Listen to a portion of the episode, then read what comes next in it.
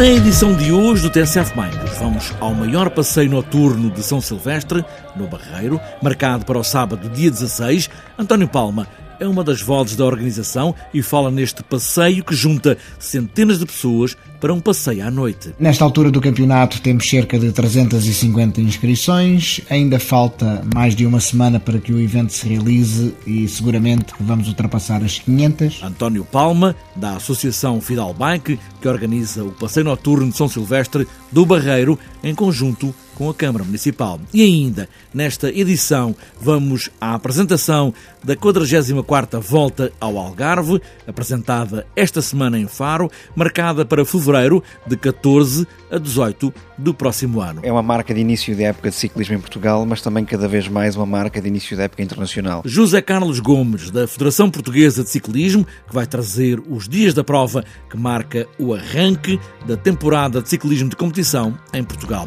Está esta edição do TSF Bikes, agora só falta pôr os pés nos pedais e aí vamos nós.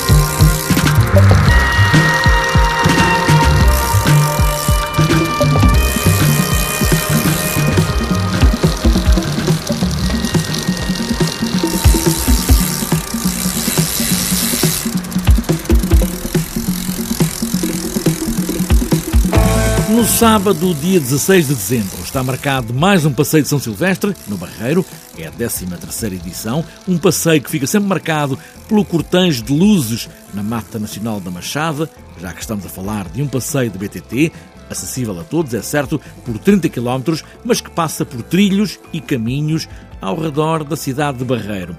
António Palma é aqui a voz da organização do Passeio de São Silvestre, no Barreiro. Começa por falar no número de inscritos, que ainda vai aumentar até ao fim de semana de São Silvestre, no Barreiro. Nesta altura do campeonato temos cerca de 350 inscrições, ainda falta mais de uma semana para que o evento se realize e seguramente vamos ultrapassar as 500. Vai ser mais uma noite de diversão, convívio, passeio pelos trilhos e pelas ruas da cidade do Barreiro com a passagem inevitável pela nossa Mata da Machada, seguramente aquilo que traz a grande alegria a todos os participantes neste evento, porque o cortejo de luzes é enorme, numa mata completamente escura, devidamente assinalada pelos nossos elementos de, do staff, que já contam com cerca de 60 voluntários para que este evento corra na perfeição, sem qualquer sobressalto com todas as questões de segurança, também com o grande apoio do Motoclube da Moita, que é sempre o nosso aliado neste evento.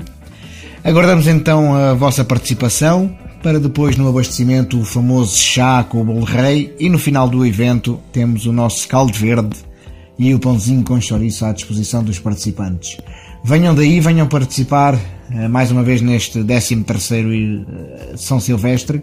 Contamos novamente com a presença do nosso amigo uh, Joaquim Gomes, diretor da Volta a Portugal, para que possa sempre conviver com a malta da BTT. São Silvestre no Barreiro, em BTT, no próximo sábado, dia 16 de dezembro. A concentração está marcada para as 7 da tarde, para aquecimento e também para uma aula de aeróbica com Paz Natal e partida às 8 da noite.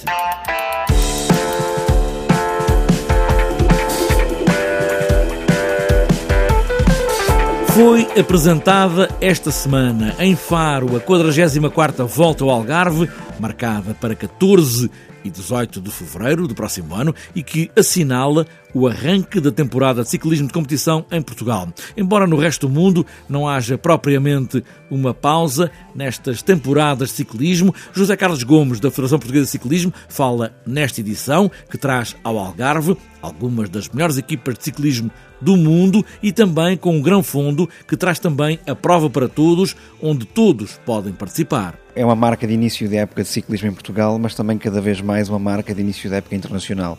Ou seja, cada vez mais as grandes equipas internacionais têm o Algarve no seu calendário. Em 2017, a Volta ao Algarve foi corrida no mundo inteiro de categoria 2HC, com mais formações de primeira divisão internacional. Neste momento, para 2018, já estão confirmadas nove equipas do World Tour, que é a Liga dos Campeões do Ciclismo. Uh, temos neste momento um total de 20 equipas confirmadas para um pelotão que terá 25. Há neste momento cinco vagas em aberto. Não, não está excluído que possam ser preenchidas exclusivamente por equipas World Tour, o que faria o pelotão da Volta ao Algarve ter o recorde de 14 equipas de, de nível superior. Mas neste momento é importante referir também que são 17 equipas candidatas a essas cinco vagas, o que revela bem o interesse que esta corrida desperta no panorama internacional. Em relação aos nomes do ciclismo, são nomes marcantes também que vêm aqui ao Algarve? Sim, vêm sempre nomes marcantes, embora nesta altura não possamos adiantar nomes com certeza, porque as equipas, algumas já, nova Tour já confirmaram que vêm, outras estão em processo de confirmação. O processo de inscrição dos corredores propriamente ditos vai decorrer durante as próximas semanas e ainda irá entrar pelo mês de janeiro. Só nessa altura é que começaremos a ter certezas de nomes concretos de estrelas que aqui vêm. Mas é certo que virão corredores que toda a gente conhece. Uh, Fala-se neste momento, é uma possibilidade em cima da mesa, a presença do Chris Froome, o vencedor de quatro voltas da França, que neste momento está a equacionar começar a sua temporada no Algarve, porque tem um objetivo mais ambicioso para 2018, que é ganhar o Giro e ganhar o Tour, e nessa perspectiva mais ambiciosa colocou o Algarve em cima da mesa como uma possibilidade para começar as pedaladas do ano. Em relação às etapas, eh, há novidades em relação às etapas ou as etapas mantêm-se mais ou menos parecidas com aquelas deste ano de 2017? As etapas são parecidas, porque em 2017 fizemos um inquérito às equipas participantes para tentar perceber se estávamos no bom caminho ou não. Quisemos saber se estavam satisfeitas com o percurso, se faziam alguma sugestão de alteração e eh, foi unânime a resposta das equipas a dizer não mexam muito, deixem estar assim. Portanto, o deixar estar assim será duas etapas para sprinters, um contrarrelógio individual e duas chegadas em alto. O que vai ser diferente são alguns pequenos aspectos que poderão fazer toda a diferença. O contrarrelógio vai ter 20 km, mas vai ser num percurso completamente distinto. Nos últimos anos foi em Sagres e era totalmente plano, desta vez será em Lagoa e é um percurso de sobe e desce, que irá fazer diferenças certamente significativas na classificação. Por outro lado, uma das chegadas em alto será na Foia novamente, só que desta vez será uma, uma, uma subida feita desde o pelo ponto mais extenso da, da escalada. Serão 15 km sempre a subir até o alto da Foia, embora com uma inclinação menor do que no ano passado.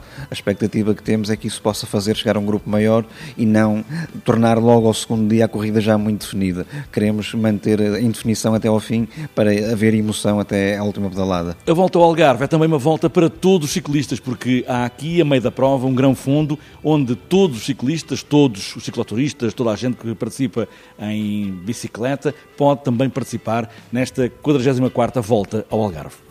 Sim, teremos o Algarve Gran Fundo do Cofidis, que este ano vai realizar-se no dia 17 de fevereiro, portanto, na, na, no penúltimo dia de competição da Volta ao Algarve. Há dois percursos disponíveis, o Gran Fundo e o Médio Fundo, para permitir que pessoas com diferentes níveis de, de preparação possam participar no Gran Fundo e dessa forma também participarem naquele que é a festa da Volta ao Algarve. Será em Tavira e e estamos a fazer um programa com um horário que irá permitir aos participantes no Grande Fundo fazerem a sua corrida, desfrutarem das paisagens, das suas pedaladas e no final ainda poderem assistir à chegada do pelotão profissional que se espera um sprint espetacular em Tavira, na Avenida Zeca Afonso. Este ano tivemos a transmissão pela Eurosport e para o próximo ano há também essa perspectiva? Está confirmado que em 2018, pelo segundo ano consecutivo, teremos transmissão televisiva em direto.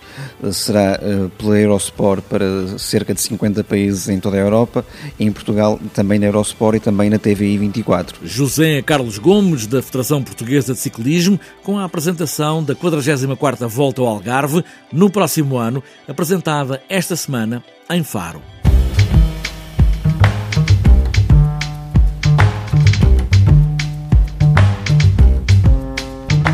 Antes de fechar esta edição do TSF Bikes, falta ainda olharmos a agenda para os próximos dias, a curta agenda, de resto. A segunda etapa da Taça de Portugal de Ciclocross acontece este domingo no Parque do Corgo, em Vila Real, são esperados cerca de 150 ciclistas para uma manhã com esta disciplina de inverno do ciclismo de competição. A primeira prova é para os juvenis, marcada para as 9h30 da manhã. Às 10 é a vez de competirem os veteranos e os não federados. Uma hora mais tarde, às 11 entram em pista as categorias femininas e os cadetes e ao meio-dia entram os ciclistas de elite e júniores. Para outras voltas e só para esta sexta-feira, dia 8 de dezembro, está marcado o Campeonato Regional do Porto de Ciclocross, em Penafiel, e para fechar, o sétimo encontro de escolinhas da Ilha Terceira, nos Açores.